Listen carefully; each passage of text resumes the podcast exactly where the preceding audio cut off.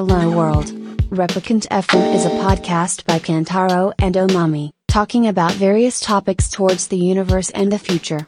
It's time to talk. じゃあ、やっていきますかね。はい。はいお願いします。今日は、えー6月17日、金曜日。で、えー時間が、えっ、と、7時半ですね。夜の。というところですが、2022年ですね。なんだかんだね、あの、年号言うの忘れるんだよね。確かに。なんですが、なんで金番ですね。金番と。いうところで、はい。まあね、今日も、まあ一週間お疲れ様でしたというところでありますが、今回はですね、ゲストに、着心地からスポーツライフをサポートするスポーツアパレル D2C ブランド、ヒアネスのですね、えマーケティングディレクター、そして、えーマーチャンダイザー、MD ですね、の、えー神谷隼人さんをお招きしてお届けしたいと思います。どうぞよろしくお願いします。よろしくお願いします。お願いします。神谷隼人さんとかもこれ初めて言ったけどね。確かに。基本的にね、もうあの、神谷くんっていう、はい、そうですね。ことで、うん。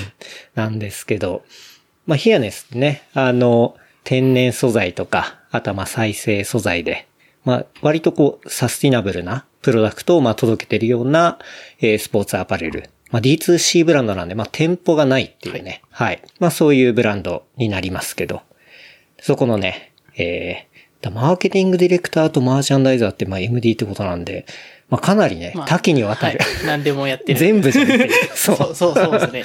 はい。簡単に言うと。っていうところのね、えー、神谷くんを、えーお招きして、はい。あの、お届けしたいと思います。どうぞよろしくお願いします。今日はね、あの、浅草橋の、はい。浅草橋スタジオから、はい、お届けと、まあいうところで、えっ、と、まあ、神谷くんと、まあ、僕の関係ですけど、去年末ぐらい、年末ぐらいですかね。ね年末か年明けか、冬ですよね。どっちだっけな？そう。なんかね、さっき見たら11月ぐらいだったんだよね。うん。去年のそれぐらいに、えっと、奥武蔵はい。をこう一緒にね、あの、走ったりして。はいうん。まあ、その時は、まあ、水木さんもいたし、うんそうね。あとは、えっと、デミ君とか、あとは、えー、と、ワッキー。そうだ、ワッキーは。ど忘れした？はいそう。ワッキーとか。っていうね、まあ、そういう仲間とこう、うん一緒に、えー、奥武蔵をまあトレランで、はい。走った時が多分初めてそうですね。初めましてはそこうんだと思います。はい。ね。そう、そこで。まあ、それ以前から、まあ、ヒアネスで行くと、まあ、僕は、その最初のローンチのタイミング、あれは2020年の12月か。はい。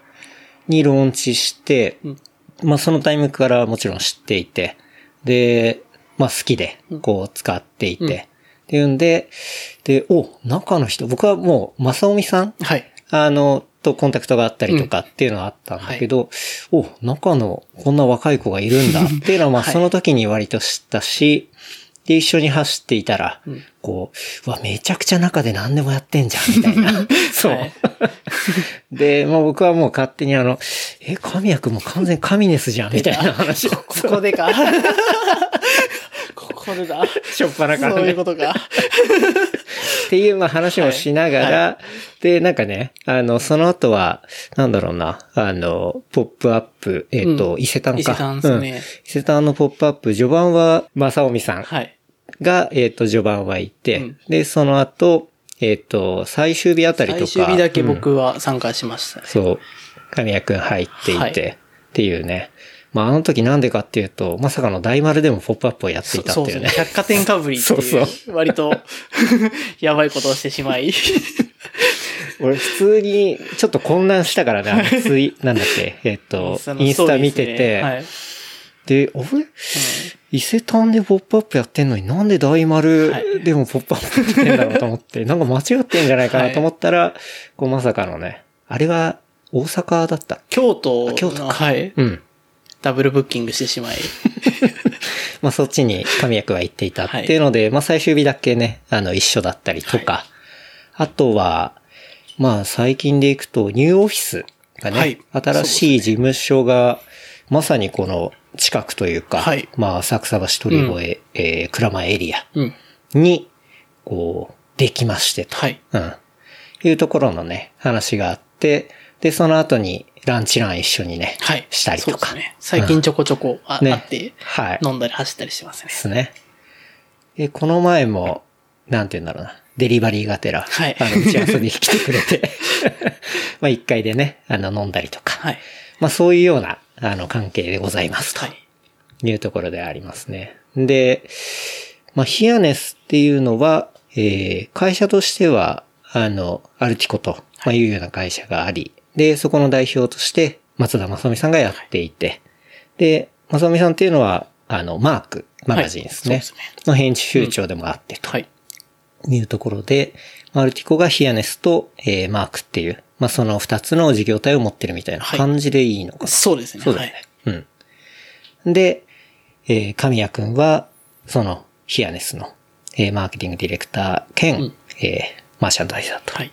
というところで、やっていてとはい。いう感じですね。で、マークマガジンって多分、まあ、これ聞いてる方とかね、うんオーディエンスの皆さんは多分もうね、分かってると思いますけど、まあで、今はデジタルメディアはい。で、もうウェブだけでやってうんます。はい。うん前は機関誌みたいな感じだった、そうですね。ウェブのオンユアマークとうん雑誌で年2回出してるマークとって2つあったんですけど、今もうマークに統合してウェブでやってるような感じですね。感じだよね。はいうん。で、まあ、一応これもツイッターのに書いてあったりするけど、まあ、健康的なライフスタイルを施行するすべての人のためのメディアとはいいうところで、割と、なんだろう、ラン回りとか、あとはまあ自転車とかうんっていうのを中心にしながら、結構最近だとフードとか、はい。なんかそこら辺もね、そうですね。んはい。かなりうん、こういろいろ網羅していて、うん面白いなと思って、うん、見てますが、はい。うん。まあそういうメディアもあり。うんで、ヒアネスですね。はい。スポーツアパレル D2C ブランドというところで。まあこれもランニングウェアだけじゃないんですよね。そうですね。ヨガとかもやったりとか。うん。うん。今。そう。はい。結構多岐にわたる、うんあの商品ラインナップというか、カテゴリーがあって。で、先ほども言いましたけど、世に出たのが、えー2020年12月とはい。いうところでね。これもすごいタイミングで世に出たよね。そうですね。んもう、ちょうど1年半前ぐらいですけど。はいはいまあ、思い出してもらえればっていう話ですけど。そうですね まあまず2020年オリンピック延期になり、で、当然コロナが爆盛り上がりしてる時で、うんんううんまあ、混沌のはい。一年というか。そうですね。その年末にうん、急に出たブランドですね。これは、もともとそういうタイミングだった？まあ、コロナはすごい大きかったですね。僕ももともとオンヤマークの編集でうんうん。会社には入ってたんですけど、その雑誌が4月に出て、で、もうまさに緊急事態宣言とかあったりした後に、今何ができるかっていうところで、スポーツウェアをやろうというようんうん。うなのがきっかけですね。なるほどはい。なんかある意味、その、コロナっていうものもあって、こう、生まれてきたというか、うん。まあそういうね、うん。あの、まあすごいタイミングでまあ出てきたけど、ちゃんとそこには、まあ理由もあってみたいな、はい。うん。いうところで、まあ今回はですね、その、まあ神谷くん軸で、まあヒエネスの話っていうのはもちろんなんですけど、ん。まあそれ以外のこともね、はい。こういろいろ、あの、お話伺えたらなとはい。いうところを思っております。はい。はい。まあな、あのね、そう。まあ、ヒアですね、なんでいいお値段がするのかとかね。結構言われない？言われますね。うん。あの、まあ、スポーツウェアにしては高いとか言われるんですけどね。まあ、うん。いろいろ。まあでもね、はい。そこにもね、あの、ちゃんと、まあ、そういう値段設定には当然いろんな、あの、理由があったりとか、っていうのもありますし、で、まあ、神谷くんがどういうことをやってるのかとか、うんまあそこに至るまでの話とか、うん。なんか最初に僕は奥武蔵で聞いて、あなんかすげえ神谷面白いなと思って、はい。うん。なんかね。そう、いつか収録したいなと思っていて。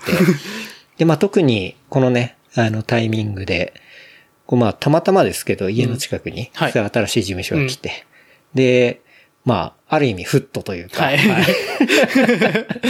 そういう感じになったし、っていうんで、あの、おじゃあちょっとお話ししようよっていうね、うん、話をさせてもらったというところになっておりますが、まあその代表のね、正臣さんは今何をしているかというと、ちょうどね、はいえービッグホーンマウンテントレイルランと。うん。アメリカにいます、ね。はい。アメリカにいますね。はい。まあ、代表はね、あの、はいアメリカにいるはいタイミングでというところで。まさみさんはね、今の初の100マイルに挑戦ってそうねいうね、うんことらしくて。ね。今一緒に行ってるのが、ランボーの K さんとか、はうん。と一緒に行っていて。なんか、すごい。多分、今まさに走ってんじゃない？土曜日のうん0時、うんうん。だから、あじゃあもうちょいね。もう少しなの土曜日、うんうん。あと5時間後ぐらいとかなんですかね？はい、はい、はい。うん。走る走るんだはい。すごいタイミングだね。はい多分今めちゃめちゃね、こう、そそうですね。あの、レース前で、はい。まあ寝てるかもしれないですけど、はいというところでありますけど、なんか、そう、神谷くんと話す前に、いろいろ、まあ、ちょっとね、ヒアネスの記事とかも出てて、見たら、11歳から走り始めて、はい。で、陸上部に所属してて、はい。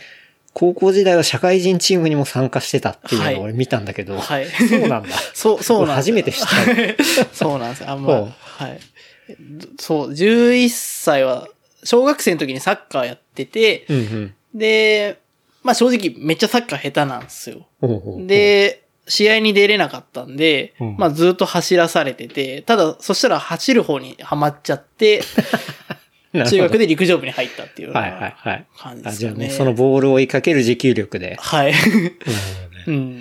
陸上部行っってで、そこで割と、じゃあ、開花してったみたいな感じです。そうですね。その陸上部がすごいき、まあ、厳しかったというか、ちゃんとした陸上部で、なんか最終的に卒業するまでに残ったのは3人だけなんですけど、そのうちひ 一人は今、現役で女子800の選手でやってて、マジ？はい。この前の日本選手権にも出場してたりとか。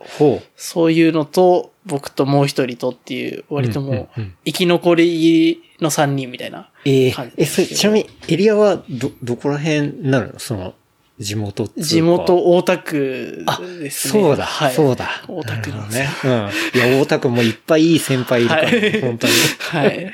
そうそう、いいね。なるほど。はい。じゃあ、かなり厳しい環境で。そうですね。中学校3年間はずっと陸上やってましたね。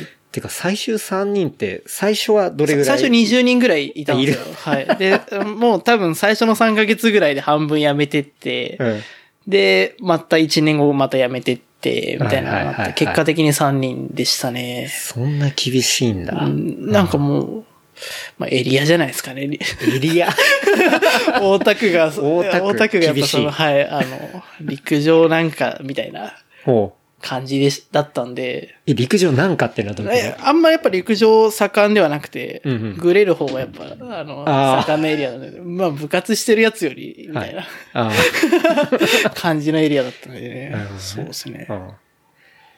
で、まあ、じゃあ割とコーチはしっかり有名でみたいな。そうですね、うん。あの、結構練習の環境とかもすごい、区立の中学校にしては整ってまし。たし、まあ、先輩とかもみんな結果出してる人たちで、うんうん駅伝とかもやってて、東京で何番とかそういう感じのはいはいはいチームではありましたね。なるほどうんじゃあまあそこで揉まれながら、でも一応ファイナリストに残って。そうそうですね、な。なんとか部長までやってた。はい。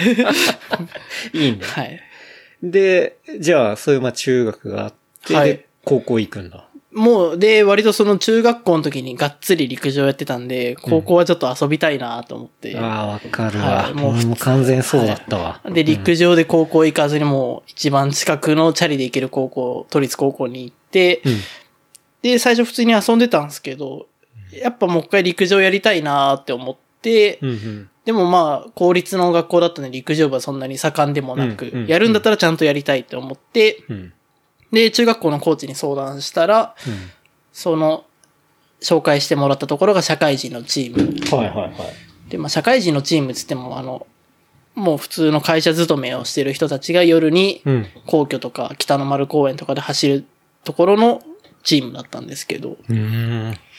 そこに週2ぐらい参加して、してあとは自分で練習したり、うんうんで。も結果バイトとか遊んだりもして、うんうん楽しい高校生活を。ああ、じゃあ一応、なんだろう、バランスバランスいい、結果的にバランス良かったですね。うんうんなるほどね。うん。まあでも乗り切って結局、でもやっぱそこやりたいなみたいなのはうん。あったってこと、ありましたね。ううん社会人に混じるって、周り全員上でしょ？当然。父親と同じぐらいとか、それより上とか に15歳の高校1年生が1人入って。入って。なるほど。はい俺なんか、うん。まさに今、神谷くんのそういう感じが繋がった感じするわ。なんか、神谷くん初めて会った印象ってめちゃくちゃ大人っぽいし、はいだって今って 25? 20 26ですね。6かはい。俺26だと全く思わなかったんだよね。だって、去年会ったってことは、その時多分まだ25とかでしょ。25ですね。はい。うん。俺より、自分よりちょい下ぐらいかなとか、うんはいもう全然多分30代オーバー32、3ぐらいかなっていうふうに勝手に思ってたんだけど、なるほどね。なんかでうんもそれがちょっと今繋がった感じがする。そうですね。面白かったですね。大人と練習するのは。うん、うん。しかも、その時って2011年とか、ほ12年とかだったんで、ちょうどその皇居ランとか、東京マラソンが始まったばっかとかう。、はいはいはい。割とまあ今のランニングブームの始まりの時期のうんところのうん皇居とかで走ってたんで、なるほど。うん。結構し刺激的というか面白かったですね。確かに、今やね、東京マラソンで行ったらもう誰応募してももう行けなかったりとか、まあ皇居なんてわざわざね、はい。遠くから走りに来たりとか、そうですよね。する人がいるぐらいの、うん。まあ割とね、言ったら神格化されたような、うんうん。まあものだったりするけど、それの本当になろうとしてるタイミングみたいな。はい。ところで実際に、うん。じゃあそういう周り大人で、はい。15歳ではい。走ってた。うん。なるほどね、うん。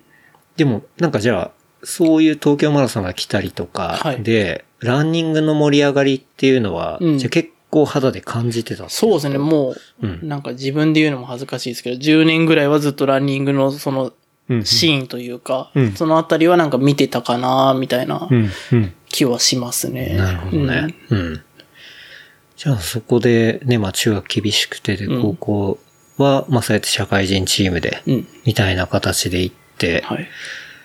ランニング的にはその後どういう風になっていくの？その後は、うん。まあ大学に進学するんですけど、別にそれも陸上で行ったわけじゃなくて、はい勉強で行って、うん。でもまあなんか、あんま面白くなくてというか、ほうほ2ヶ月で大学辞めちゃって。う、マジで？はい。早くない？大学2ヶ月でややめ、ややりたいことないみたいな、18歳みたいなこと言っちゃって。見切りつけんの早いな、でえ、それ、はい。ん何がつまんなかったの？なんかやっぱ大人とずっと遊んでることというか、それぐらい高校生の時からそういう大人とか先輩ばっかといたんで、ん、うん。いざそういう同い年のコミュニティしかない、そういう大学っていうところで何すればいいかわかんなくて、あで、なんか勉強したいこともなかったし、あ。はいはいはい。ただなんか周りがみんな大学行ってるからうん。行くって言っまて、あとりあえずね。はいうんうん。で、ちょっと2ヶ月ぐらいでいろいろ考えてて、うんで、ちょうどそのちょっと前ぐらいとか、それぐらいの時に東京オリンピックが決まったみたいなうんうん。時期だったと思うんですよ、多分。そのタイミン2013、4グなんだ年で。はい。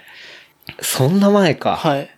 の確かに。時で、うんで、まあやっぱ中高ずっと陸上をやってたんで、うんあなんかオリンピックやるんだったらそれに関わりたいなと思って、うんで、大学卒業してたとしたら、10 2018年卒業なんで、はい。そうするとあと2年しかないし、うん。じゃあもう今からなんかオリンピックに関わる仕事したいなって思って、うん。大学辞めたみたいな感じですかね。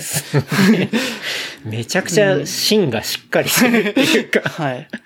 あれだ、なんか、逆に言うと、うん。その、高校生で周りが大人で、うん。なんならね、父親ぐらいのところと、まあうん。普通にね、はい。過ごしてた、いたりしうんて、うん大学行ったら周りがなんか、めちゃくちゃ子供に見えたみたいな感じ。まあ、そうですね。まあものすごいざっくり言うとだけど。はいうんで、そっか、それが決まって、うんそっちの方行きたいみたいな。はいああそうですね。で、その後。それさはい、決まっ、なんかその、辞める前に決まってから大学辞めたの？それとも、とりあえず辞めて、とりあえず辞めてたのと、あとなんかその、大学入学と同時に、うんなんか一個、昔原宿に水野があったんですよ。水野のショップがあって、あったあった。はい。コープオリンピアの横に、はいはいあそこのオープニングスタッフで僕バイトしてて、ほうほう。もうそこでがっつりなんかやれば、まあ一応スポーツに関われるし、そこでフリーターにでもなろうかなって思っ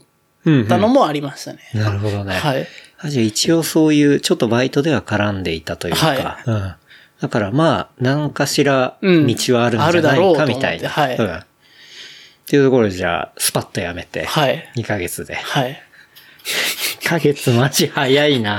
早いですよね。俺の周りでも辞めた人でもさすがに2ヶ月はいなかったかな。うん。ゴールデンウィーク終わりぐらいから行かなくなりました。実質1ヶ月とかだから。本当だね。はい。入学式終わって。本当に、親に半年間黙ってたんで、超怒られましたけど。黙ってたんだ。やばい。半年、まあ確かに言えないよね。言えないっすねうんだって入学金もね、はいまあまあ、はいあって、はい払って。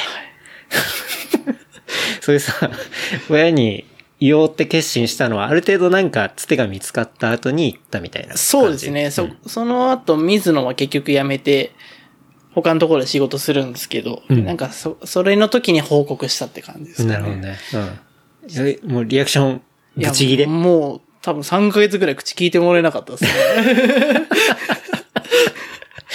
まあ、だろうね。はいでも、そうか。うん、だろうねっていうか、あれか。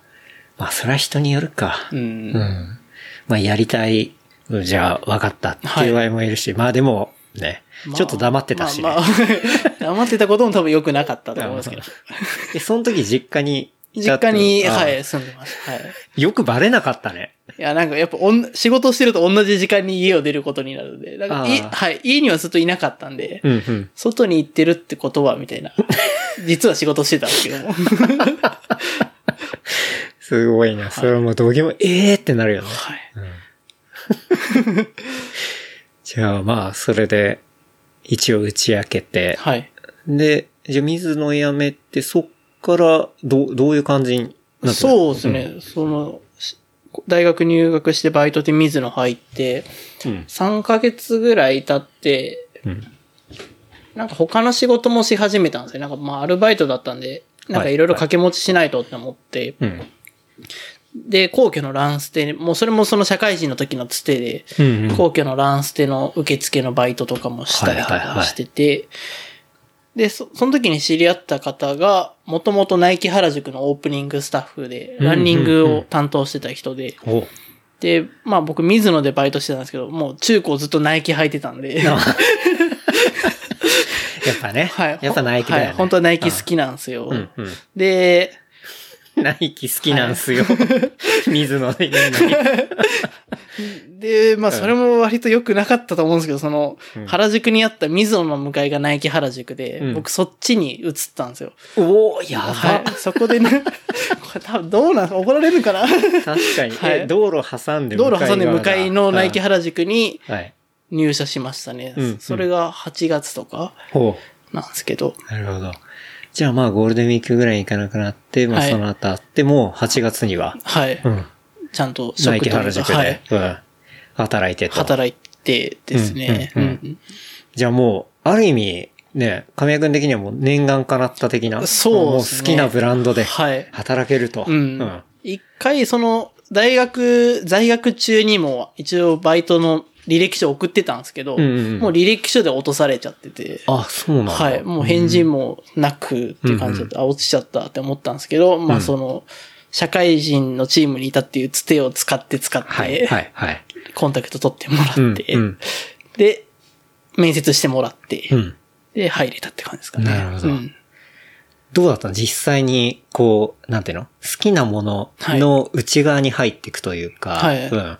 これを要はね、自分が好きなものを今度ね、広めていく側っていうか、うんうんうんなんかそういう側に行ったら回ったわけじゃない。はい。なんかその時に思ったことだ。なんか、そのファンだったとこと違うこととかってなんかあったりした？いや、もうなんか、めちゃめちゃ、ヒアネスの人間で言うのもあれなんですけど、めちゃめちゃナイキ好きだったんで、うん。まあやっぱ、自分が好きだったし、なんか割とランニングのシューズの知識とかは持ってるつもりだったんで、うんうん。なんかそれが発揮できて実際それで買ってくれて、みたいな、なんか、結果が出てきたんですごい面白かったですね、接客に関しては。やっぱその好きを完全に活かせて、うんで、さらに知知識も深まるし、はい結果も出てみたいな。うん、うん、うん。面白い。面白いってなりましたね。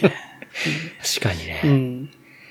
そこで結構あれだっけ？その、ランニングのイベントとか？そうですね。おなんか、入ったばっかの時はお店単位で原宿店のランニングイベントみたいな感じで、うん週1回、うん土曜か日曜日の朝に集まって、オープン前に走るみたいなはい。イベントとかを各直営店とかでやってたのが最初ですね。で、その後働いて1年ぐらい、2015年ぐらいの時に、ナイキランニングクラブっていうのがはいはいはいちゃんと出来上がって、だから今でいう NRC そうですねあがの、はいもうようやく立ち上がったタイミングがはい2015年。15年でしたね、か夏、はいはいうん。うんとかも、やっぱそれで関わらせてもらって、はい。はい。まあ、いい経験をさせてもらいましたね、その時。うん。うんうんじゃあそこで割と、まあ、ランのリードというか、うんなんかそういうこともやったり？そうですね、ペーサーみたいな感じでうん、引っ張ったりとか、コース考えたりとか、いろいろやらせてもらいました。もう接客以外じゃなくて、まあ割と最後の方は接客よりもそっちのイベントメインの。シフト組んでもらって、なるほどね。うん。うんやってましたね。いいね。まあ、原宿、ナイキのね、原宿って言ったらもう、ね、うん他の店舗と比べても、だって、売上的に、なんか世界で何番、世界のナイキの直営店の何何番目みたいな、そんなので割と一桁番目みたいな。いい方だった気がしますね。うん。それはもう完全に日本で言ってもトップオブトップっていうか、はいはいね、うんそういうとこで引っ張っていくってね、うんなかなかすごいね、経験というか。そうですね。うん。なんかまあランニングもそれこそめっちゃブームになってた時期ですし、うんうん。爆買いもありましたし、スニーカーとかランシューのはい。爆買いってそれは、こう、日本人だけじゃなくて。だけじゃなくてですね、ね海外の人たちがもう、同じランニングシューズ20足買ってくるとか、爆買いね。そんな時代でしたね。うんそうだよね。よくね、とんでもない箱の数持ってるね、人とかいたもんな。はいいましたねうん。うん。うん。ね。非常にこう、景気がいいというか、はいうん。びっくりするようなうん。額がポンポン動くような。そうですね。うんまた、今のスニーカーゲームとはまたちょっと違うというか。ちょっと違う感じでしたね。うん。うん。こんな感じだうね。ん。でもまあ、そんな真っ只中にいて、うんまあ、ランもね、だんだんかなり盛り上がってきてみたいな。うん。だ本当に、なんだっけな、K、そのランボーの K さんとかも話したけど、要は、あの、な、ナイキのリレーみたいはい。なあったじゃない、はい。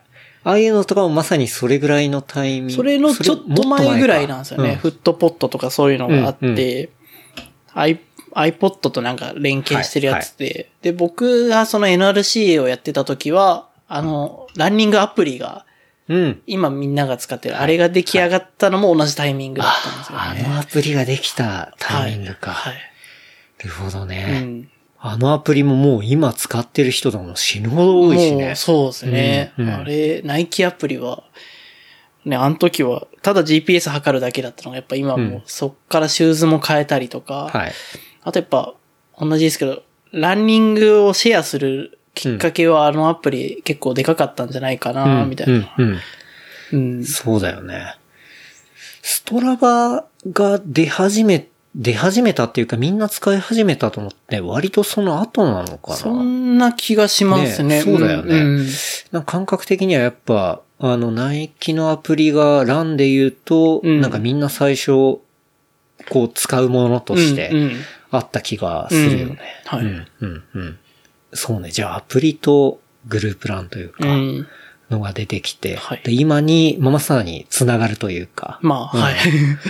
こんなところでやっていて、はい結構長く働いていた？それ、丸2年ぐらいですかね。ううんん。うんうんうん二十歳。二十、まだ二十歳か。二十歳。二十歳の時に辞めました。なるほど。はい。もうなんか、若すぎてすげえなと思うけど。うん18から20歳まで働いて、そこから一回ランニングから離れたんですよね。そうなんだ。はいうん。え、だって、ね、店舗のそういうスタッフっていうところから割とそういうものを企画する側、はい。で、人を束ねたり、うんね、集めたりみたいな、はいそういう仕事が多くなってって、はい一回離れるんだ。一回離れましたね。うなんか、ちょっとそこで初めてランニング飽きたなというか、うんうん。なんか別のこともやってみたいなっていうのが、うん二十歳のタイミングでちょっと考え始めて、うん。で、急に飲食店をやることになった。飲食店行くんだ。はい、飲食店勤務になります。はい。なるほどね。まあ確かにそうかもしれない。なんか、まあ、ナイキってい、やっぱさ、まあトップなわけだから、当然イベントも山のようにあるし、うんうんはいもう、ずーっと要はそのことを考えるわけだもんね。はいはい確かにね、いくら好きでも結構、うん。そうですねお腹いっぱい気味になるというか、うんうんそういうのあるかもしれないね。で、二十、二十歳っていうのもまあでかくて、うんなんか、その時まあずっと今後ランニングの仕事をしていくのかなって思った時に、あえて一回離れてみるのも面白そうだなって思って、あえてね。はい。で、まあ旅行好きだったんでいろんなところ一人旅してる中で、うん。うんうんなんか、その、一人だとやっぱ一人旅ってあんま行くところがなくて、結果飲食店を探したりとか、はいはいはい。旅でどこ食べようかなみたいな時に、うんうんあ自分割と飲食好きなのかもって思って、うん。で、お店も結構好きだし、食べ物も好きだし、うん飲食やってみたいなって思って、はい。でも、その時はまだ実家暮らしで料理なんかしたこともなかったんで、うんうん。何ができるんだろうと思って。そしたらなんかコーヒーぐらいだったらできるっしょって思って。コーヒーぐらい。はい。コーヒーも奥深いけどね。はいでも、舐めた考えを持ち、いろんな、はい、コーヒー、どこで働くのがいいんだろうなって思った時に、うん。うんが、えっ、と、2016年とかって、ちょうどブルーボトルコーヒーがはい日本に上陸してきた時。まあ、いわゆるサードウェーブコーヒーっていう、こう、ブームが来たタイミングで。はい。うん。で、まあ、ミーハーな感じで働いてみたいなと思って、はい。面接したらなぜか受かってしまい、あ、ブルーボトル行ったんだ。はい。い。いいね。ブルーボトルコーヒーにはいはい入ったっていうのが次の、あれですかね。あれじゃあ、本当にまさに上陸したタイミングで行ったら、清澄白河だね。はいはいうんあそこだ。あそこ行ってみて、で、はいまだ、その時、3店舗目がオープンしたばっかみたいな。新宿に、駅にある、新宿店できたばっかとかだったんで、本当にまだ、まだな、始まったばかりの時にうん入って、うん。コーヒーの勉強をする。なるほど。してましたはいしてたんだ。はいだ本当に、サードウェーブ真っ只中はいっていうところで、実際勤務してたのはじゃあ新宿？最初は、清澄白河店で研修をして。て、はい。で、入って1ヶ月後ぐらいに中目黒店ができるみたいなはいはいはい。時期だったんですよね。はいで、中目黒のオープニングとして、そこから移動して、うん。1年ぐらい中目黒店勤務とかでしたなるほね。どね。ううんん。コーヒーね、確かに、あの時、ブルーボトル清須にできて、そう。まあ、その後か前ぐらいに、えっ、と、オールプレスとか、うんうん。まあ、すぐ横あって、まあ、もともと、あそこ横に、えっ、と、アライズか、アライズあ。って、はい、あっていう。感じだもんね。うんで、要はその後の、いや、ね、あの、清澄白河のコーヒー村みたいな、はい。そうそう、はそういうのがありながら、うん。で、割と、その、東京の東側が結構コーヒーうん。でロースタリーもあってうん。面白いみたいな、っうん。ていうのの、本当最初の方だね。はい。そうだ。うん。なるほどね。じゃあ、ナイキからブルーボトルコーヒーって。はい超ミーハーなキャリアになっちゃった。すげえいいと思う。うんだってでも、誰が聞いてもわかるじゃん。はいで、ブルーボトル入って、はい実際そのさ、コーヒー、コーヒーぐらいやったらいけるっしょ、みたいはない感じで入って、はいはい実際どう？いや、もうめちゃめちゃ難しかったですね。最初まあ、入れてみ、自分で入れてみた味と、うん。あの、教えてくれる人が入れた味って、はいレシピ一緒で、もう全く味が違うみたいな。うんうん。何が違うんだろうって思って、うんなんか、それを突き詰めるのは割とスポーツに見てて楽しかったっすね。あなるほどね。うんほうほう。じゃあもうバリスタはアスリートだと。そうですね。ななんか、やっぱ、アスリート、元アスリートの人とかも実際いたりとか、で、なんか、ブルーボトルもその、時間を測りながらコーヒーを入れたりとかっていうのは、なんか長距離はすごい時間を見てたんで、すごい性に合ってたんですよね。確かにね。はい確かに。あもう常に左手にタイマーあって。はい。で、そのじゃあドリップで円を描くのは、はいえっ、と、何秒でやってみたいな。はもう正確なね。なんかそ,、うんそれがバチッとハマると実際美味しいコーヒーができて。なるほど。うん。とか確かに、完全に本当に同じ条件であれば、まあ再現性があるってことだもんね。はいうんうん。あれも、コーヒーとかも本当に、ね、まあだいぶ昔で言ったら、うん。ね、言ったら、なんていうの？自家焙煎で、はい。その、頑固親父が、こう、独自の味で、こう、うん。熟練の勘で、はい。職人のあれでみたいな話だけど、もう、あれも完全に今変わってって、うんね、うん。もうちゃんと粉出して、でうん。ピッて測ったら、はい。こう味のカーブが出たりして、はい。ももう完全にサイエンスの話そうですね。なんか最初に座学が、コーヒー入れる前に座学があったんですけど、うん。そのコーヒーの濃度を測る機械みたいなのがあって、それがだいたい1.8からいくつがうん。いいですよ、みたいな、うんうん。レシピですよ、みたいな言われて、うん。とか、もう本当飲食をやりたくて入ったつもりが割となんかそういう、うんもうちゃんと勉強になったんで、はいはいはい。面白かったですね。ああ、うんなるほどね。いやでもやっぱブルーボトルめっちゃちゃんとしてんね。ちゃんとしてましたあねあ。座学とかあって。で、うん当然、じゃあ、カッピングの研修とかもありながら。はい。うん。あれでしょ、もう、死ぬほど、そうです。もう同同じじようなな、並んで、吸って匂い嗅いでとか。で、これはベリーがあって、はいチョコレートが奥にあって、みたいな話とかはい。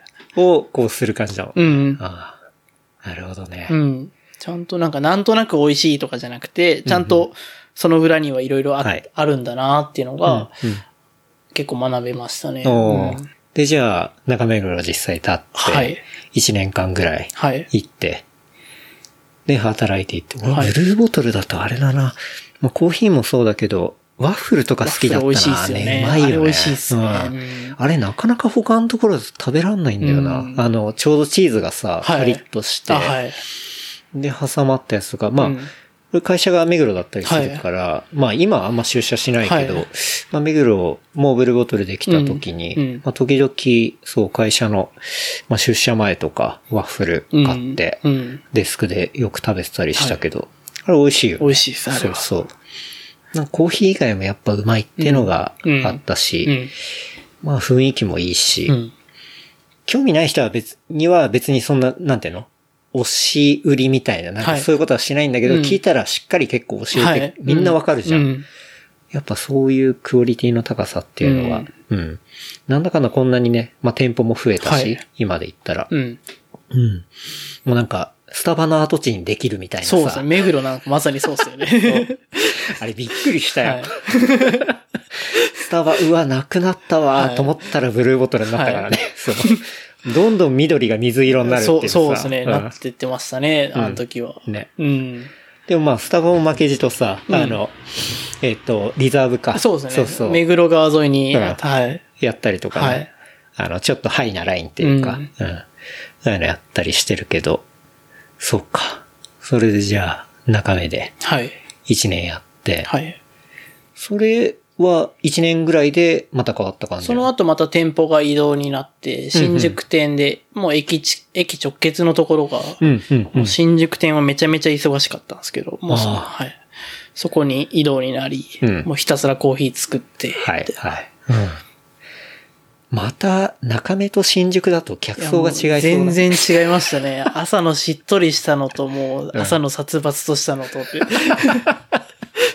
あれでしょそれ中目がしっとり側で、はい。あの、新宿が殺伐。はい駅とか、あとバスタ新宿の下なんで、おーああ、はい、はい。もうバスの時間が間に合わないんすよ、みたいな言われて、はい。言われたりもすして、してましたね。じゃあ、のコーヒー選んでくださいぐらいの感じだよね。本当にいや本当に。あれ まあ、そうだよ、ね。はい。うん。まあ、なんか、でもやっぱ接客業だったんで、やっぱいろんな人がいて、うん。そういう忙しいお店でも常連さんがいたりとか。すごい面白かったですね。で、コーヒーもその時にはもう、割ともうどっぷりハマっちゃってて、はい、はい。いろんなお店行ったりとかしてましたね。ううんんなるほどね。そっからまた店舗が変わったりするの？で、僕は新宿で、辞めました、そこで。うんうんはい。それは、まあ、2年ちょいぐらいかな。なるほどね。うん。タイミングで。んまあ、別の飲食で働いてみたいなっていう気持ちがちょっと出てきて、コーヒー以外もやってみたいみたいなうん、ところで退職して、うん。ですかね。なるほどね。うん。うん。いや、新、中目から新宿はか、だいぶ変わると思うな。数倍ですね。世話しなさそうだな。確かにな。新宿のバスターミナルの近くってイメージ全然違うもんな。いや、もう全然ね。逆にああいう、ああいう場所で美味しいコーヒーがさっと買えるっていうのもあったんで、うん確かにそういう見方も良かったんですけど、ねまあでも、バスタのついではね、ちょっと、でも今でもあるですし。今もはい、うん忙しそうにうんみんな働いてますね。そりゃそうだね。結構ブルーボトルも、なんだろう。面白い取り組みとかよくやってるもんね。うんなんかん自販機があったりとか。確かに。ううんん俺、ブルーボトルで好きなのは、あの、粉末のインスタントコーヒーがブルーボトル出してて、まあ、高いインスタントコーヒーなんだけど、まあは なんならあの、ね、言ったら、多分一番安いので言ったら、例えばブレンディとか、はい。ああいうのの、要はお湯を入れるだけで作れはいるインスタントコーヒーっはい。ていうのってまあ、あるじゃない。うんうんあれのブルーボトル版がはい。あって、あれ、1スティック確かねど、んぐらいなんですか？3、400円するそう、んだよね。なんか。普通のコーヒーと同じぐらい。するんだけど、あれはちゃんと本当に、あの、コーヒー作ったやつのうん。フリーズはでい、こう砕いてみたいな。なんかすごいしっかりしてるやつで、うん。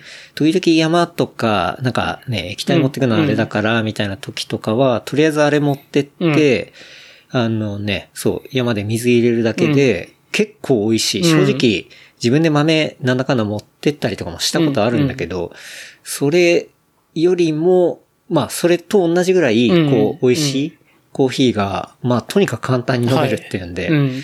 俺はああいう商品も好きだし、まあ缶もあるしね。うんうん。うん。なんかしっかり、ね、やっぱ、王者の風格として、う んやってるなっていうのは思うけどね。なるほど。うん。うん。確かに。まあそんなんもあって、じゃあ、うんブルーボトルからまた別の飲食行くんだ。はい。そうですね。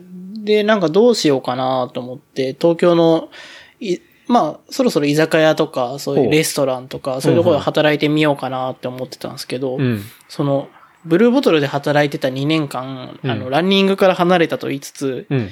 母校の中学校のコーチをやってたんですよ。全然離れてない。なんか、なんですかね、その市民ランナー相手とかっていうよりは、うん。もう本当に自分の中学校の陸上部を教えてて、ほいほいほい。でっていうのもなんかその僕のことを教えていただいてた先生がもう別の学校に行ってて、別の顧問の先生がなった時に、うん。まあその方は陸上の専門の人じゃなかったんで、うん、まあその陸上を教えられる人を探してるっていうので、うんうんで大田区はその外部指導員制度みたいなのがあって、ほもう普通の大学生とか、う。なるほど。教員じゃなくてもはい教えられる。はい。そういうのがあったってこで、ちゃんとお給料ももらえて、と。うん。なるほどね。はい。っていうのもあって、まあ僕もシフト制で働いてたんで、夕、あの、平日休みとか、うんうん土日の午前中だけ空いてるとかもあったんで、うんそういうのやりたいなって思って、うんうん。2年間陸上部のコーチもやってました。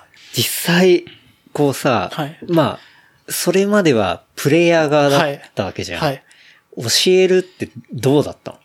しかも、こう、はい若い、若いっつってもでも、まあ若いか。18の時の12、3だ。まあ、でも5、6個ぐらいは離れてたまあそうだよねはい、うんちょっと世代は違うかもありましたね。はい。うんどうだ？っあのな、なんか、でもなんか同じ中学校で、たなんか、同じ気持ちを抱えてる子たちだったんで、なんとなくその、私生活でこういうことがあって、それを部活で発散したいみたいな気持ちとかもあったんで、うん。そういうのも汲み取りつつう、ん。で、自分が中学校の時にもう、こういうのを教えてもらってどんどん強くなったみたいな経験もあったんで、それをそのまま教えてあげたりとか、うん。ちょっと自分なりにアレンジししたら、うん。なんか、2年、2年間で東京都5番までとかまで駅伝で上げたりとかしてな、なんか面白かったですね。それはそれでなんか結果が出るというか。え、それは、あれ、同じように、最初20人で、神谷コーチも3人にしていくみたいな感じなの僕はもうその辞めさせないっていうのがやっぱああったんで。いいねみんな全然辞めていかなくて。うんうん。でなんか僕の時は男ばっかだったんですけど、ほうほう。卒業してからなぜか女の子がすごい多くへて。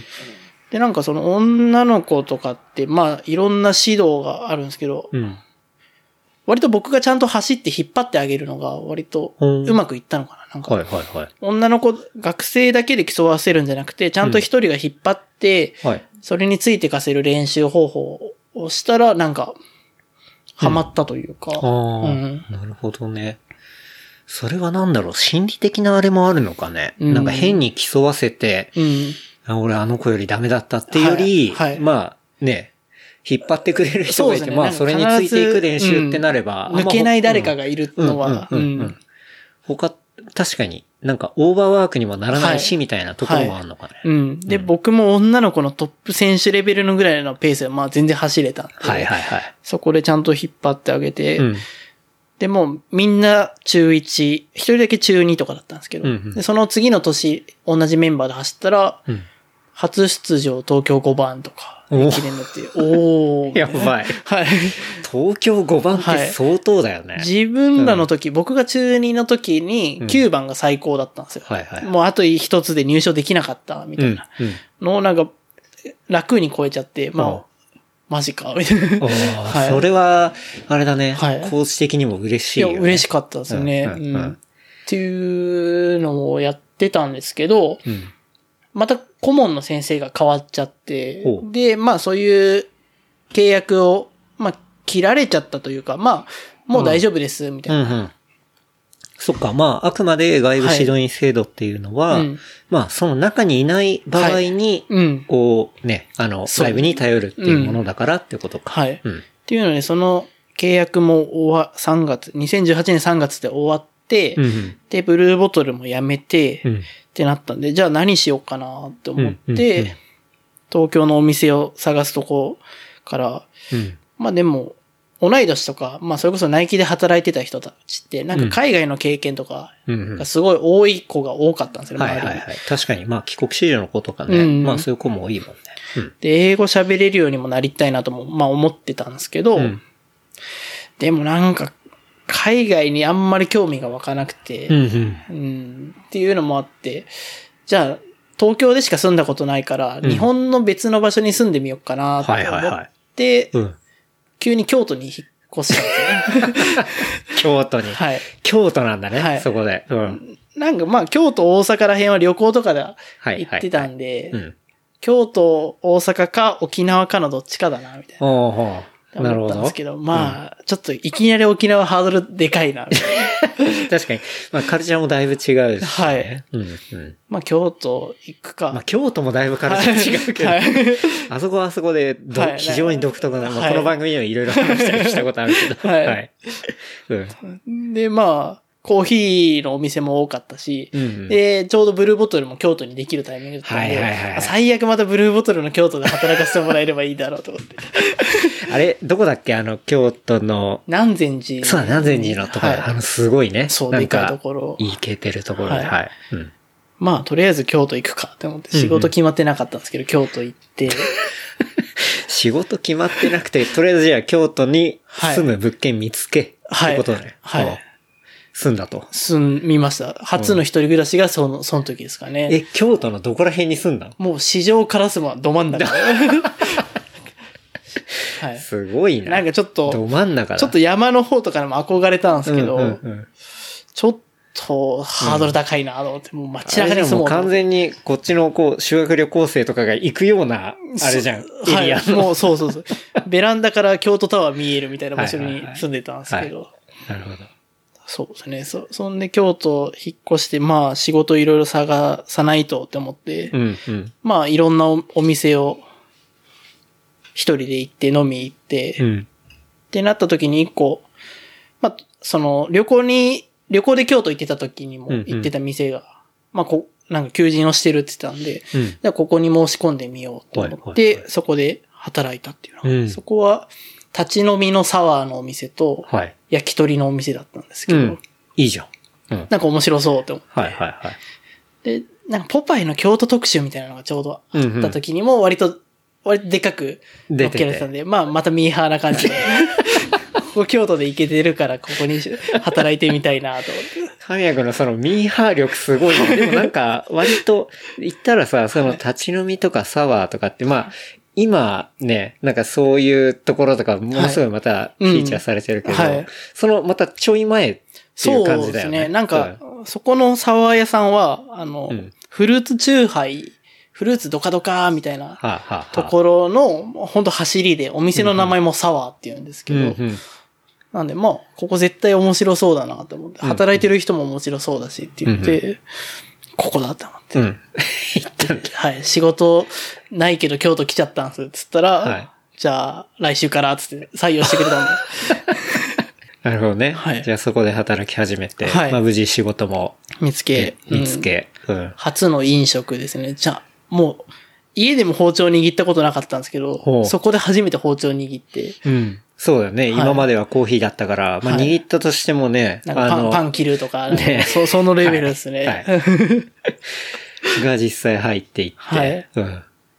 こう、思い描いてた飲食はい。と、まあ、またコーヒーも当然飲食なんだけど、はいまたね、ちょっとお酒ってなってくると違ううん。ものだったと思うけど、うんしかも京都で、はい。多分周りにいる人とかね、はい。カルチャーも違うとうん。はい。思うんだけど、どうだった楽しかった？なんかそこがすごいうん。良かったというか、そこじゃなかったら京都多分すぐ出てたんですけど、おう。やっぱは、どういうこと？他嫌だったななんかやっぱその、なんていうんですかね、あの、なんて言うんですかね。言葉をちゃんと選ばないとあれな はい。まあ、あの、ああローカルなお店がすごいああ、まあそ多かったんで。うだよ。そらまあね、んそうだよね。本当に初めて東京もんって言われましたからね、やっぱ。おおマジで？すごいこと言われる。はいまあ、あるんだな。うん、うん。とかだったんですけど、その働いてたお店は、やっぱもう、飲食で働いてるけど、働き終わった後 DJ をやってる人もいたりとか、うんうん絵を描いてる子もいたりとか、はい、はい、はい。で、まあ、地元の大学生の子もいたりとか、うんうんなんかい本当にいろんな人がいたんで、うんなんかすごい入りやすくて、うんうん。で、かつそのお店にいろんな京都の飲食の人が集まってたので、うん逆にそこで仲良くなってそこのお店に遊びに行かせてもらったはい、りとか、はい、はい。京都の入り口としてはすごい良かったなるほどね。お店なんですようんうんね。ある意味その京都生活のゲートウェイになってくれたというか。はい、なってくれましたね。うんん、うんっていうところで、まあそこもそのいろんな他の町からの飲食店を呼んでイベントをやったりとか、うんうん。で逆に東京にお店を出したりとか、はい、はい、はい。そういうこともやってたんで、なんか、なんていうんですかね。いわゆる飲食店で修行とかっていうよりは、本当に楽しく働いてましたね。まあネットワークも作ることできながら、まあ今まで東京しか住んだことはなかったけど、まあそういうところで、なんだろうな、関係も広がっていくし、うんでも東京にもじゃあお店を出すってことは、はい。まあ自分がいたところともつながりがあってはい。みたいな、うん。若干の安心感というか、はい。そういうのもありながらみたいな。うんうんうん。そうですね。で、京都、結果的に1年半ぐらいで、うん。1年半とかで出たんですけど、まあ、うん。それはそれですごい楽しくな、楽しかったんですけど、うん。なんかまあ、またなんか、天の弱というか、僕大体その、今までナイキもブルーボトルも2年ぐらい経つと、はい。なんか考え事をしだすんですようんうんうんうん。で、なんか、またそれも考え事をし始めちゃって、うんずっと京都の飲食で、まあ、うん京都に住むのかな、みたいなことも考えたりとか、うんまあ、飲食やっていくのかな、みたいな、うんうん。ちゃんと料理人というか、うんでもないしなって思って悩んでた時が2019年うんうん。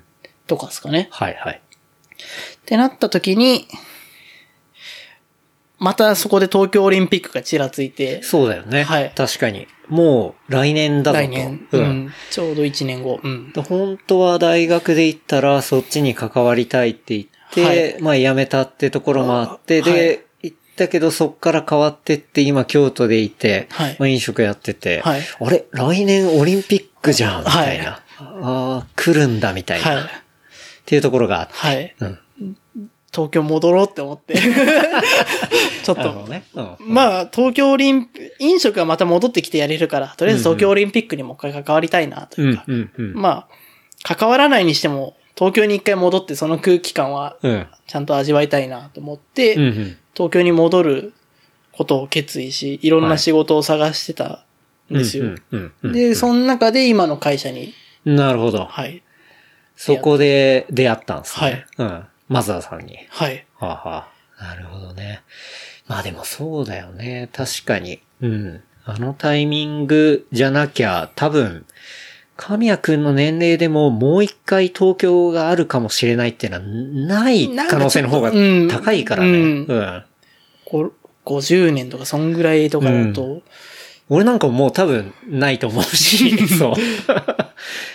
もうね、さっきも言ったけど、一回り違う。そうそうそう。だから、確かにね、うんそれは、やっぱり、お祭りがあったりとか、ううんんなんか楽しそうなことがあるところの近くにはいる方が、はいうん。まあ、いろんなことも起きるし、うんうん。面白いっていうのもあるから。うん。らそれで、またじゃあ東京戻ってきて。はい。戻ってきたのが、19年の12月。うんうんもう年末ギリギリに戻ってきて、はい。まあ、運よくそのスポーツメディアをやってる会社に入れたんで、っうん、うん。ていうところですかね。うん。それは、やっぱり過去の、まあ、いろいろやってきたこととか、はい。うん。っていうんで、まあ、縁があってっていう感じ？あんまりなんかその、まあ、履歴書にはちゃんとナイキで働いてたとか、そういうことも書いてたんですけど、うんあんまりそこを重視してるわなんとなくって松田さんには言われましたね。な すごいな。まさおみさんっぽいな、なんか。はい面接も僕は京都にいたんで、リモート面接、スカイプかな、うんで面接したんですけど、うん10分で終わっちゃったんですよ。面接が？はい早いなこれは落ちたなって思って。あああ10確かに、分早いのは不安になるよね。はい。だから俺も会社でさ、はいこう、まあ、面接でインタビューすることもあるんだけど、まあ、大体、こう、最初のね、数分で、あ、いいなとか、はい。あ、これはちょっとあれだなってのは、はい。もう正直面接する側からすると、めちゃくちゃ、はい。もう判断正直ついてて、はい。で、あとはもう、本当に欲しいんであれば、はい。そっちの方に行くし、違うなと思ったらもう適当な、うん。適いや、これあんまり良くねえな。まあそれなりの、はい。うん、ご質問をして終わるみたいなことっていうのが大体あるけど、うん。確かに10分で終わったら、はい。あ、これは、これはダメだったなってなるよね。はい。はい受けてる側からそうなんですよ。うん。それがあったんですけど、い夕方にはもう採用の連絡が来て、うわ、やばい、東京帰んないとってなったんですね。それ、どんだけ人足りなかったんだろうっていう、ね。どう、どうなんですかね。え、その時の話は聞いてないの？なんかその時は、あの、僕がその、居酒屋の仕込みの前とかな、12時出勤とかで、11時ぐらいに面接したんですけど、もうもろその居酒屋で働くし、くたくたの白 T、おうおうおうもうあとエプロンつければ OK みたいうんうんうなん状態で面接したんですよ。うんだからそれが気が抜けてていいと言われたんですけど。あ逆にはい肩の力抜いててはいはいいいみたいな。とは言われましたね。その時は、まだ当然ヒアネスはないから、はい。マークはい。のこう仕事うんをやっていく。はい言ったらだからメディアの中の人ね、そうですねまあ雑誌、要は編集だったりとか、集の、はい。ライティングとか、うんあとまあ当然撮影もあったりするし、でいろんな広告もあるしみたいな、うんうんまあそういう仕事に今度はガガッとはい。入っていくわけだ。そうですね。全く畑違うよね。いや、もう、言ったら、なんか、ちゃんとそういう会社に勤めるってことが初めてあだったんですよあ、まあ、そう、ね。はい。まあ、うブルーボトルももちろん、他の飲食も会社ではあるんですけど、うんうんうんいわゆるそのパソコンを使った仕事とか、デスクワークはい。的な。はい。うんはもう本当に未経験だし、スポーツの業界にはいたけど、うんうんそれをなんか、その現場とそれを編集して知らせる仕事ってもう、同じ業界では全く違う仕事だと思うんで、うんうんすごい大丈夫かなと思いましたね。うんうんうんどうだったの？実際さ、はい入ってみて。うん。ん。でもなんかその、本当にまっさらな未経験で22、3とかの年だったんで、うん。もう、むしろ雇ってもらったことがありがたいからちゃんと頑張ろうぐらいな。いい従業員だな。はい。何でもやりますみたいな感じで。なるほど。はい。いいね。はい。文章も書けないし、パソコンもそんなに動かせないんで、何でも教えてくださいみたいな感じからでしたね。よく採用してもくれたなって。白 T で気抜けてたやつが。っていうね。あじゃあでもまあそっからいろいろ教えてくれはい。たりとかしてそうですね。うんもうすぐ。入社してうん。2、3時間後に取材に連れてってもらったりとか、よくわかんなかった。すごいね。とか、まあ撮影の現場とか、いはいはいいろんなところ連れて、うん。まあ仕事して、っうん。て感じで。でももう入って2ヶ月後ぐらいには、そのマークの雑誌のうん。編集の時期だったんで、うんもうなんか入って2ヶ月ですぐその紙の媒体を作るみたいな仕事もやらせてもらったりとはいはいかスピード感はすごい速かったですね。すごいね。うん。え、だって結構さ、雑誌の世界とか行ったらまあ、おまさに俺もいる世界だったりするけど、はい専門用語とかも死ぬほどあるわけじゃん。はいはいうんだし、独特な召集感もあると思うし、はいはい結構それをさ、はいい、きなりやるって、まあ、なんだろう、相当な適応力がないと、ううん、ん。結構難しいんじゃないかなって思うけど、はいいけたんだ？まあ、なんか、その、ブルーボトルも、居酒屋も全部未経験だったんで、はい、そそのそ。入りは得意って言ったらちょっとあれですけど、まあなんか、で、まあ扱ってるものがスポーツだったっていうのもでかかったんですかね。うんまあまあまあまあ、そこはね、うん確かに。だからなんか、そっちは大丈夫だからこっちだけ頑張ろうみたいなうんうん。感じで、まあ、ただまあ、今振り返ると全然仕事できてなかったんだろうなと思うんですけど。いや、でもすごいな。なんか、やっぱなんだかんだその入りというか、はいその仕事、やっぱ器用なんだろうね。そうですかねうんまあ、吸収が早いとか、はうん。なのかもしれないね。はうん。うんじゃあ、それでメディアを作っていくはい中に入っていって、割とすぐ雑誌出したのが、うん。2020年の4月、はい。コロナですはい。コロナタイミングだ。はい完全に。うんで、要は本来であれば、その3ヶ月後に、えー東京オリンピックがあるというタイミングで、そのタイミングではまだ延期決まってないか。まだなんか4月だったらうん、ぐだぐだ、ちょっとわかんない状況だっはい。たかな？4月末ぐらいがロックダウンとかそんなもん、はいもうはいちょうどその雑誌の仕込みをしてる時が中国のがやばいみたいな、うんうんうん。その時期だったんで。うん。で、4月、うん、なるほどね。うんですね。うん。で、雑誌雑誌も出し。はい。はい。ただもうロックダウンになっちゃって、うん。仕事も止まってしまいってなった時に、うん。ヒアネスの話が持ち上がったというか、まあうんうんうん、松田さんが、はい。はい。って感じです、ね。やるぞと。はい。うん。なるほどね。うん。で、そっから、すごいね、もう、そっか。まあだからそういう世の中の犠牲があって、うん。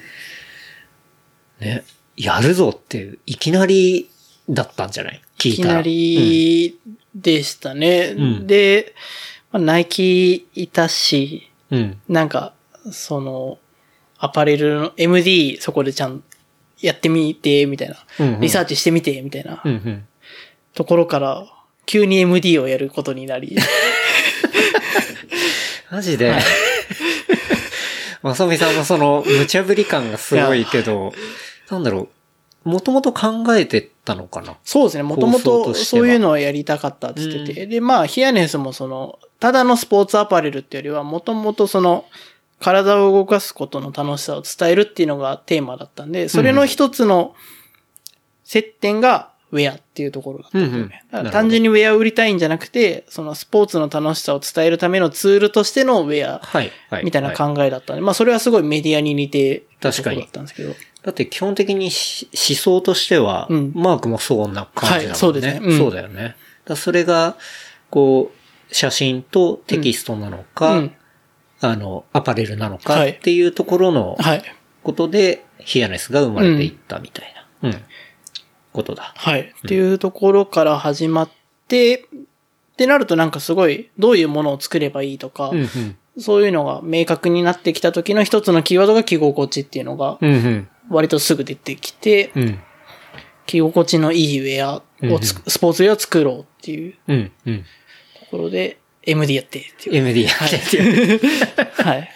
最初聞いたとき、まあ、ナイキはや、ね、はい当然売る側関わってたけど、今度作る側か、みたいな。はいうんまあ MD って言ったら、まあ、正直、マーケティングディレクターも、マージャンダイザーも MD だから、両方 MD で、はい。あの、MD って言うとめっちゃ分かりづらくなるんだけど、はい。まあ、今言ってる MD は言ったら商品企画商品企画のはい。方ですね。まあそっちの方の、はい。まあ MD はい。の話で、まあ実際ね、作っていくっていうのはね、うん。まあ、いろんなもので、こんなものが、あの、世の中にあったらいいんじゃないかとか、うん。まあそういうことを考えながら、じゃあブランドとしてどれを、どういうものを世に出していくかみたいなところを、まあ言ったらゼロからはい考える、まはいあ仕事なわけだけど、うん。まあ完全にそこも新しいまた仕事だよね。そうですね、はいなんか面白かったですね。今振り返ると。うん。うん。うん。でさ、はいあの、結構まあ、いろんな、まあメディアとかにも、はいあの、よくその、ヒアネスの立ち上がりの話とかうん、出る時でいくと、まあ、まさおみさんも、はい。えっと、神谷くんも、はい。その、アパレルを作る経験がはい。完全ゼロだったみたいな、はい。はい。話の、話が、はい。頭に入るじゃん。はい。それ、すごいなと思うんだけどさ。そうですね、なんか、僕らのこととかマークとかを知らない人からしたら、うん。アパレル作ったことがない人のアパレルって大丈夫かっていう感じなんですけうん。ど、うんうんうん。うん。なんか、僕も売ってたし、走ってたし、松田さんもその、取材とか側でそういう商品を見てたりとか、はいはいはい。松田さんも走ってたりとか、まあ確かに、うん。そうだよね。メディアで、まあ、死ぬほどいろんなメーカーのものだったりを、はい。まあレビューしたりとか、うん。まあ実際にそういう使ってるリアルな声を聞いたりとか、で、まあ当然二人とも走ったりするわけだし、まあアクティブなことをやられているから、うんはい。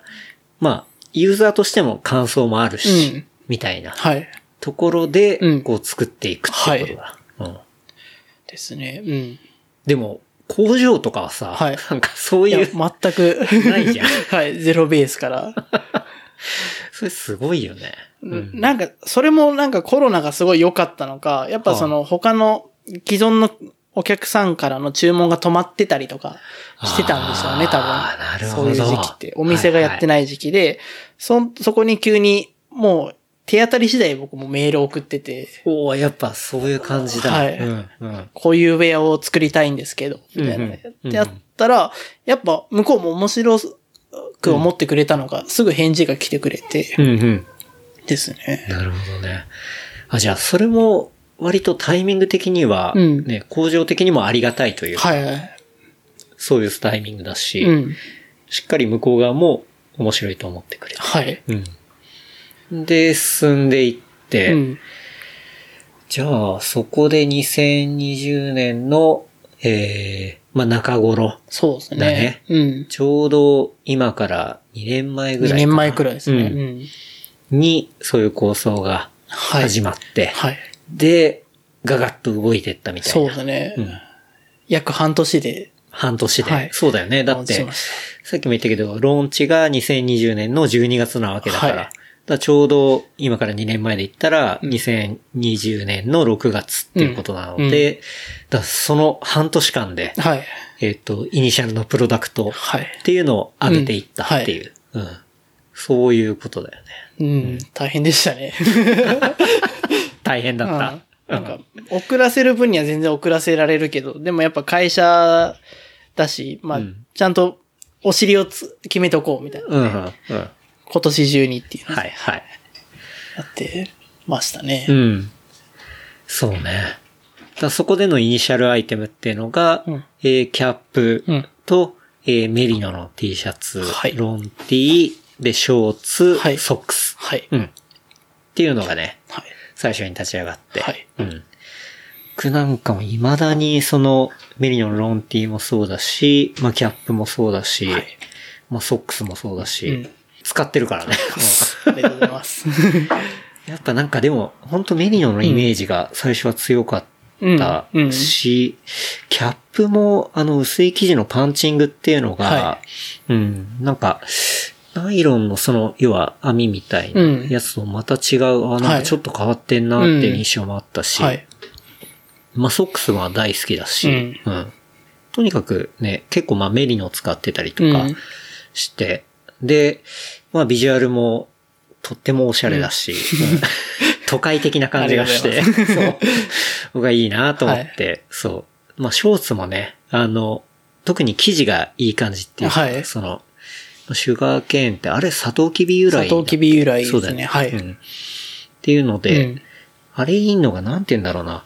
結構、ぐるぐるって強めに畳んどいても、うん。あんまシワになんそうですないし、ね。うん。ね、あれちょっと不思議な感じなんだけど、はで、さらっとしていて、うん、履き心地も良くてみたいな、うん、ところで、そう。まあずっと使っていてっていうのがまあ確かにはい。イニシャルプロダクトうんであって。そうね。だから、なんだろう。まあ機能性っていうところというは着心地うんっ。ていうところがまあどっちかっていうとかなりキーワードになっている、はいあの、ブランドであるもんね。はいうん。そうね。着心地ね。大事だもんね。着心地ね、大事ですよね。なんか、そう、その、他の記事とかにも書いてあったけど、うん要は、自分たちが本当に欲しい、はい本当に着たいみたいな、うんうんところのはいウェアを作ってるっていうね。うん。ちょうど立ち上げとかその企画をしてた時期って、まあレースももちろんなかったんですけど、僕もまあそのちゃんと走ってた時期から、うんもう数年経ってうん飲食とかでまあ、ほんとジョグぐらいしかしてなかった時期もあり、はいはいもうそそういう時期というか、もう単純に走ることが楽しかった時期。うんうん。なんか何かを頑張ってレースに出るほどでもないけど走り続けてる時期っうんうん。ていうのもあったし、まあ松田さんもそういうコンペティションだけじゃなくて、うん日々のルーティンとして走ってる時期で、うんうん言ったら日常だよね。はい日常だったり生活ってことだよね。うん。もうそれが割と当たり前に思ってた時にうん。欲しいウェアってなると、はいなんかその、どっちかというとその機能性がどうっていうウェアとかよりも、もう単純に気持ちいいウェアが欲しいっうんうん。ていうのと着心地がすごいマッチしたっていううんうん。確かにね。まあ、それ大事だよね。うん。なんか、俺とか、マミも結構、なんだろう、早めに走ることっても当然あったりはするんだけど、はい行ったら、本当にね、まあビール飲みに行くランとか、うん。まあ、単純に、もう一人だけでもリラックスすうん。うん。るランとか、なんかそういうのもやっぱ大事だし、うん。うん。逆にそっちの方が結構、まあ、うん僕個人的な話ですけど、はい結構やっぱそっちが生活っていうか、うんに近いものだったりもするので、うん。なんかそういうところにね、寄り添うウェアっていうのって、うんまあ、案外ないっていうか。そう、んなんか意外とないなっていうのがねあったんですよね。なんかやっぱどうしても、うん。ガチガチ機能に寄りがちっていうか、うん、うん。うん。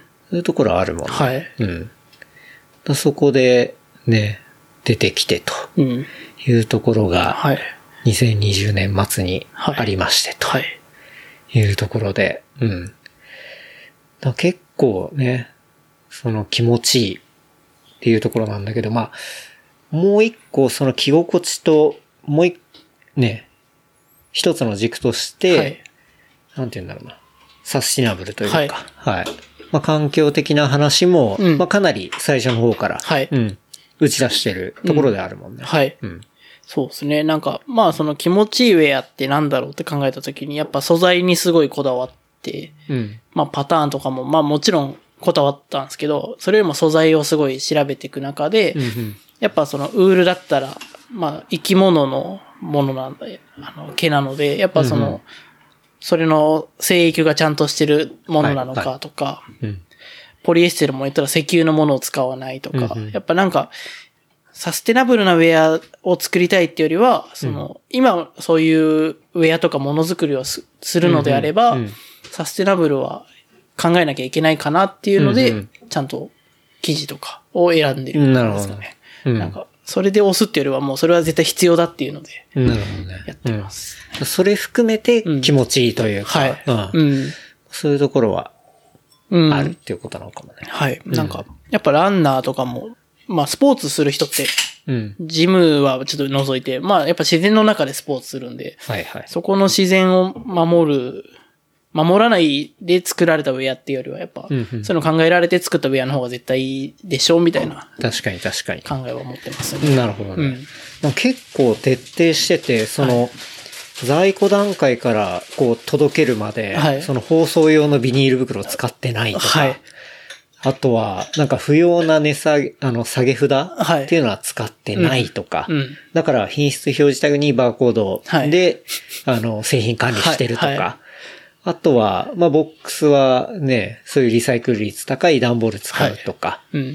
あとは売上の1%を、その、えー、1% for planet とか、はい for the planet はいに、まあ、加盟してはいたりとか、なんかそういういろいろうん、こう、まあ、要素としてはあって、はい。っていうのが見て、あ、結構ね、うん本当にちゃんとやってたりっていううんところがあって、まあね、その下げ札は使用せずっていうのが、あの、はい伊勢丹のね、そう、ポッ。プアップでは。リスナーの方は。そうそうヒアネスのサイズがわかんない問題。そうそう、わかんない問題ね。っていうのは、あれだよ。ランボーの K さんが言ってたんだよあそうそうだ。インスタライブとかそうそう、インスタライブで。そう、インスタの、あはいインスタじゃない、えー伊勢丹の、はいそのポップアップをやった時に、えーインスタライブやって、はい。で、もうあれはね、完全、K さんのもうクレームだね。そうですね。真摯に受け止めてます。まあでもあれは現場だけの話なんだけどね。あの、正直、まあ D2C でブランド側から発送するんだったらもう分かってるから、はい。あの、全然そういうタグうでん。あれなんだけど、こう、現場でね、こう、じゃあ代わりに接客するっていう時に、こう サイズどこ見んだみたいな、そう。そういうのがあったりっていうのは、まあ全然笑い話なんですけど、はいは。はいい。っていうのはあったりとかね。うん。まあでもそれはうん、ちゃんと理由があってっていう、はい。はい。うん。ことなんだなっていうのは、はい。俺最近知った。そうそうそうそう、はい。うん。っていうのがね、うん。あったりして、うん。まあでも、そうね。だからそういうことを含めて気持ちいいっていうか、うん。ところをすごく大事にしているというところで。うん。で、まあ、そのブランド的にはやっぱ、そもそもランにしろ、ワークアウトにしろ、気持ちいい、楽しいと感じなければなかなか続かないよと。うん。うん。まあこれはね、確かにと思うよね。はいうんまあね、ずっと辛いことだとね。まあちょっとそうですね続きにくいよね。うんまあさっきの話だけど、はいまあ20人が3人になっちゃうから。それで、はい。そういう pain の先にある、はい。あの、栄光みたいなのも、まあ当然はいあるんだけど、はいうん。なかなかね、うんランはやっぱ人口も多いし、うん。それだけだとやっぱ続かないっていうのはね、うん大半の人はやっぱ日常だったはいり生活の中にっていうのがあるから、うん。そういうね、はいところはすごいあるなって思いますね。うん。あの、サスティナブルはい。っていう、まあ、キーワードあるわけじゃない。はい。あれって、なんて言うんだろうな。結構、うーん、難しいうんことでもあると思うし、はいうんなんだろう。じゃあ実際それがコストにもうん跳ね返ってきたりとか、はいうん。なんかそういうこともあると思うんだけど、はい。なんか、ある種、こう、まあ、正規ルートを取るっていうか、うん。なんか、言ったら、その、ファストなものに対して、はい。結構、遠回りをしたりもするから、うん。うん。まあ、それがコストに返ってきたり、みたいなはい。こともあるんだけど、うん。もうそういうことは実際に作ってると感じたりする？そうですね。あの、サステナブルな素材っていうところでうん。言うと、うん。あの、まあ、あんまりその立ち上げの時になかったんですよ。うん。なんかウールとポリエステルの混ざった生地とかも、はいはいポリエステルは石油のもうバージンポリエステルのものとか、うんうんこれがリサイクルだったらいいのになとか、うんうんっていうものも多くて、じゃあこれをリサイクルにしてくださいって言うと、もう生地別注になるんですよ。なるほどねはい。記事からみたいなはい。話だ。はい。となるともうロットがすごい大きくて、うんうんうんうんまあなんかコスト的には、まあもちろんその別注な分高くなったりとかもするんですけど、うんうんなんか、まあコストも上がるし、別注になるし、素材選びってところが、はいはい。まず一番難しかったですかね。なるほどね。じゃあもう、生地別注ってことは多分、想像を絶する、その、長さ、はい。生地で言ったら、はいはい。長さのはい。別注をかけるってこと？だはい。うん。まあそこのリスクも。なんか自分らでしか使えないからリスクもあったし、とか、うんなるほどね。そこの難しさは最初はありましたね。うん。確かにそのリスクはね、うん。本当に腹決めてはい。やらないとうん。ね、だって単純にそれだけ作っちゃったけど、うん。物は実際そこまでは履けないみたいはないことになっちゃう。どんどん生地のロールの在庫を抱えるみたいな。はい。はいで、お金は当然そこかかってるし、みたいなことになっていくから、はいうん。そこの折り合いをつけるのってめちゃくちゃ難しそうだね。難しかったですね。うんで、なんか、それですごい面白かったのが、うんやっぱそのロットが僕らではまだ、その立ち上げ前とかなんか余計だったんですけど、うんちょっとわかんなくて、うんできませんって言ったのが、うん。でも、その、生地メーカーからしたら、メーカーはこういうの求めてるんだっつって、はいはい。まあ今、そのサステナブルって、こういう生地を作ればいいんだみたいなヒントになったというか、うんうん。メーカー側がじゃあそその発想を持って生地を作ってくれたりするようになったんですよ。ほう。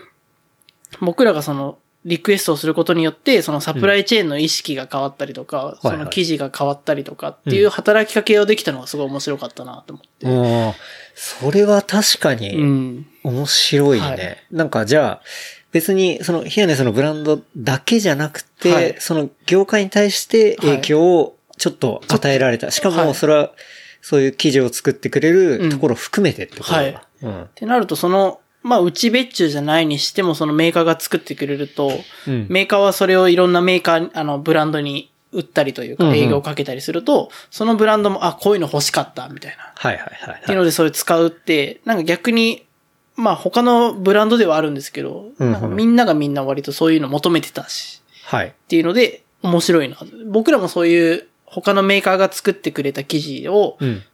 提案されて、あ、これ面白いねって思ったりとかもするもあるんですけど、うんうんうんそういうサステナブルな記事をさ、をすごい結構厳選してるんで、うんうん。それをやるとなんか、川上の人たちにもそういう影響を与えられたのがちっちゃいブランドでもはいはいはい。目に見えて分かったというおー。か、それは、なかなか面白いね。うん。なんかはい、一石を投じるっていうか、はい。うん。それが業界には、うん。あの、波及していくっていうか、はい。うん。確かに、それは結構やりがいもあるし、面白かったですね。うんダイナミックで面白いね。うんうん。なるほどね。あと、そのサステナブルで難しかったとかで言うと、その、うん個包装のビニールをつけないこととかも、はい。最初はやっぱまあ、大丈夫なのかなと思う。まあ自分らでもやる、やるって言ってもやっぱ、うん。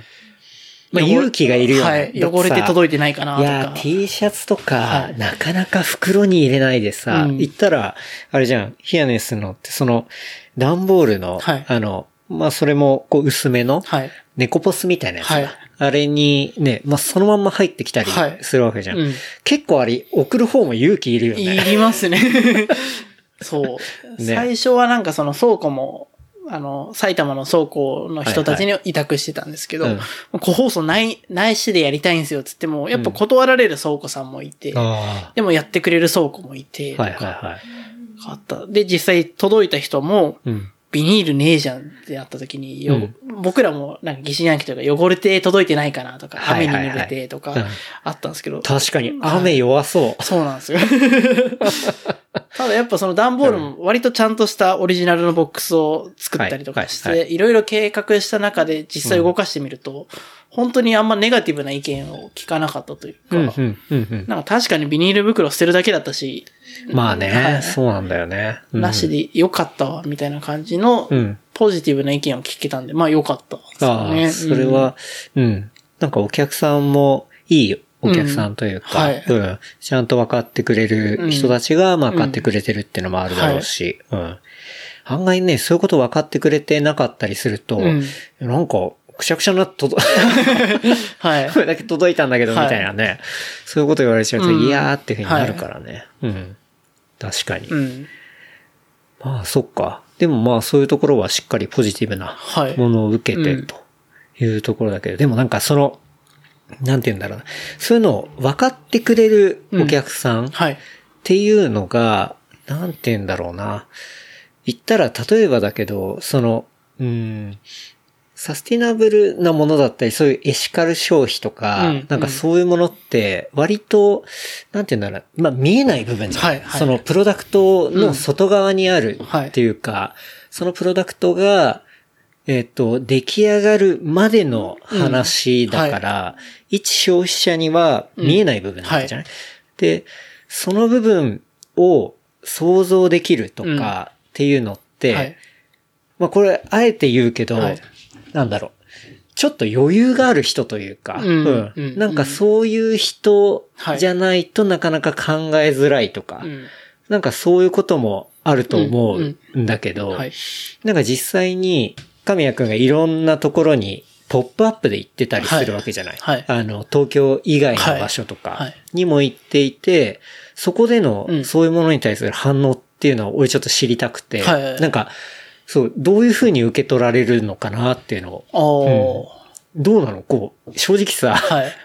まあ今年もそうだけど、はいきょ去年ぐらいからか、はいめちゃくちゃいろんなとこ行ってるじゃん。飛び回ってますね。自分で言うのなんですけど。全国行きまくってるわけじゃん。はいはいうん実際どう、どう？おー。楽しいお話は次週後編に続きます。お楽しみに。話したトピックスはートレプリカント .fm で見ることができます。番組の感想はハッシュタグレプリカント FM までお寄せください。See you next week. バイバイ。